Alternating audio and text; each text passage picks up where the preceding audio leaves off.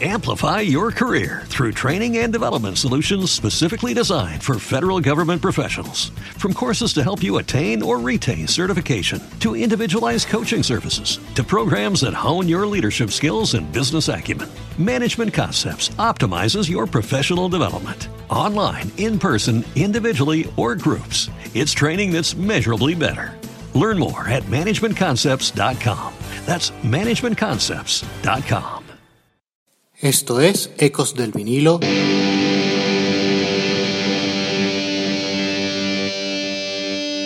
Radio. Hola, esto es Eco del vinilo radio. Les habla Ricardo Porman. Hoy vamos con la pequeña historia del tema Boys Don't Cry de The Cure.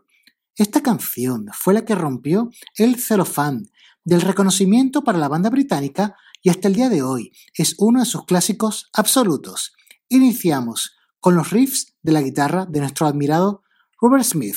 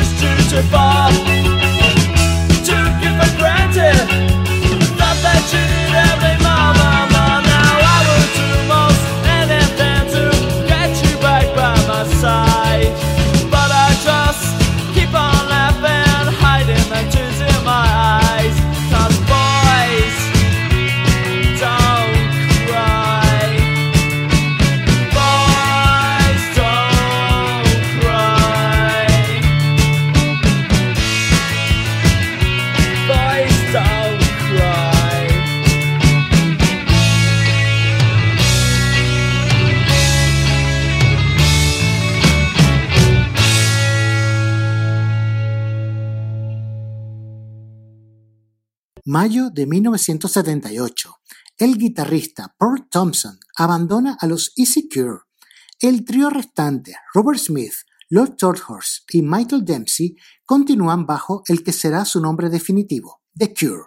La banda graba sus primeras demos en los estudios Chestnut en Sussex, Inglaterra, para luego enviar estas grabaciones a varios sellos discográficos. Chris Parry queda cautivado por el grupo, deja su puesto en Polydor y funda el sello Fiction, contratándolos en septiembre. Lo siguiente era grabar su primer disco largo y sencillos que lo apoyaran. A la vez que grababan el que sería su primer larga duración titulado Three Imaginary Boys, los The Cure enlataron sus dos primeros discos sencillos. Estos fueron Killing an Arab y la que finalmente les abriría las puertas del reconocimiento, Boys Don't Cry. Hablamos ya del año 1979. Con producción de Parry, la banda grabó Boys Don't Cry con la siguiente alineación: Robert Smith a la voz y guitarra eléctrica, Michael Dempsey al bajo y Toll Tolhurst a la batería y percusión. El corte estaba compuesto por los tres músicos y la letra escrita por Robert Smith. Ahora vamos a escuchar la versión en vivo de Boys Don't Cry en la inducción al Hall de la Fama del Rock and Roll de The Cure en el año 2019.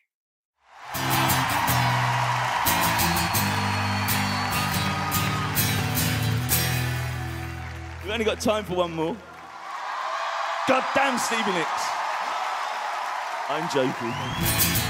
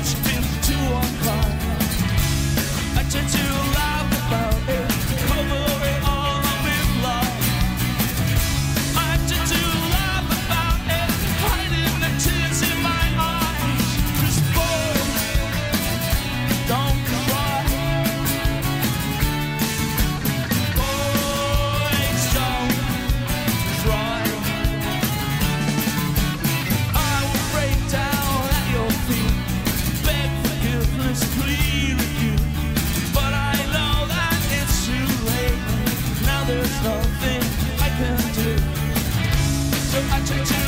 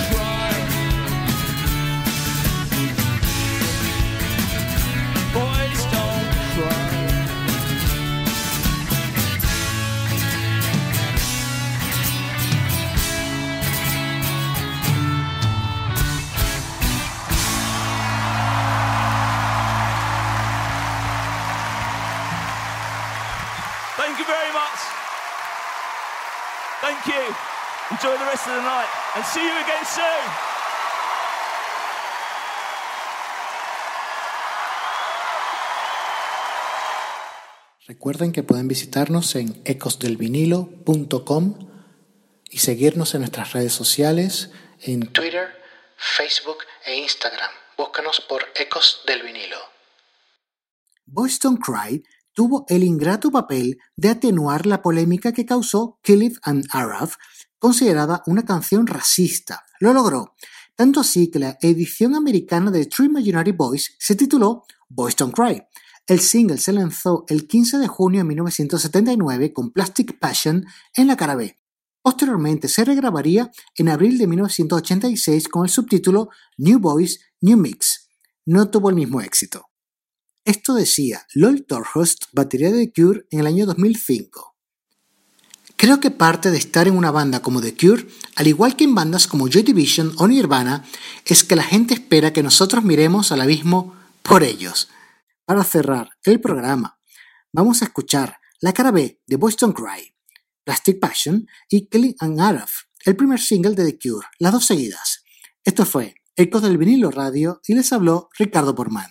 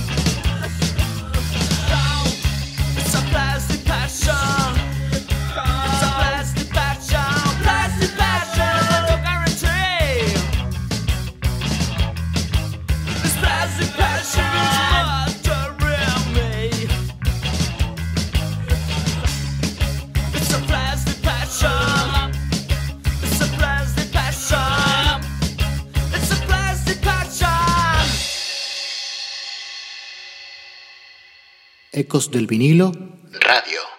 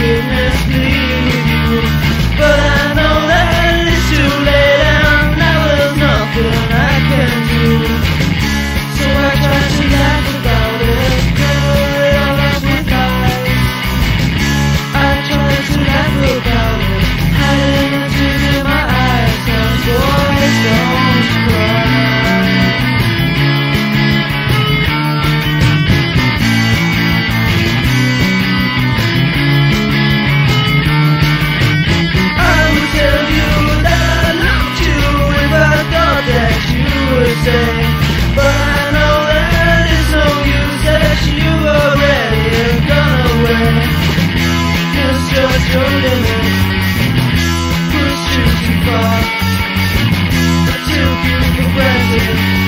thought that you.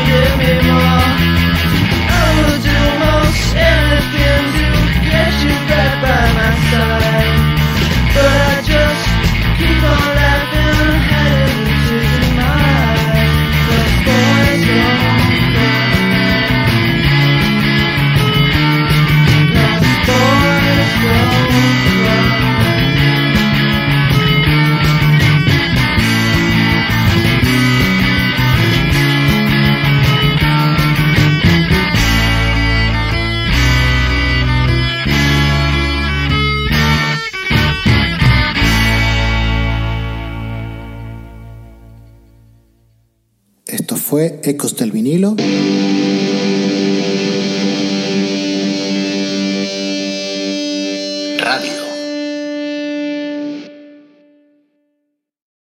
Amplify your career through training and development solutions specifically designed for federal government professionals. From courses to help you attain or retain certification, to individualized coaching services, to programs that hone your leadership skills and business acumen, Management Concepts optimizes your professional development. Online, in person, individually, or groups, it's training that's measurably better. Learn more at managementconcepts.com. That's managementconcepts.com.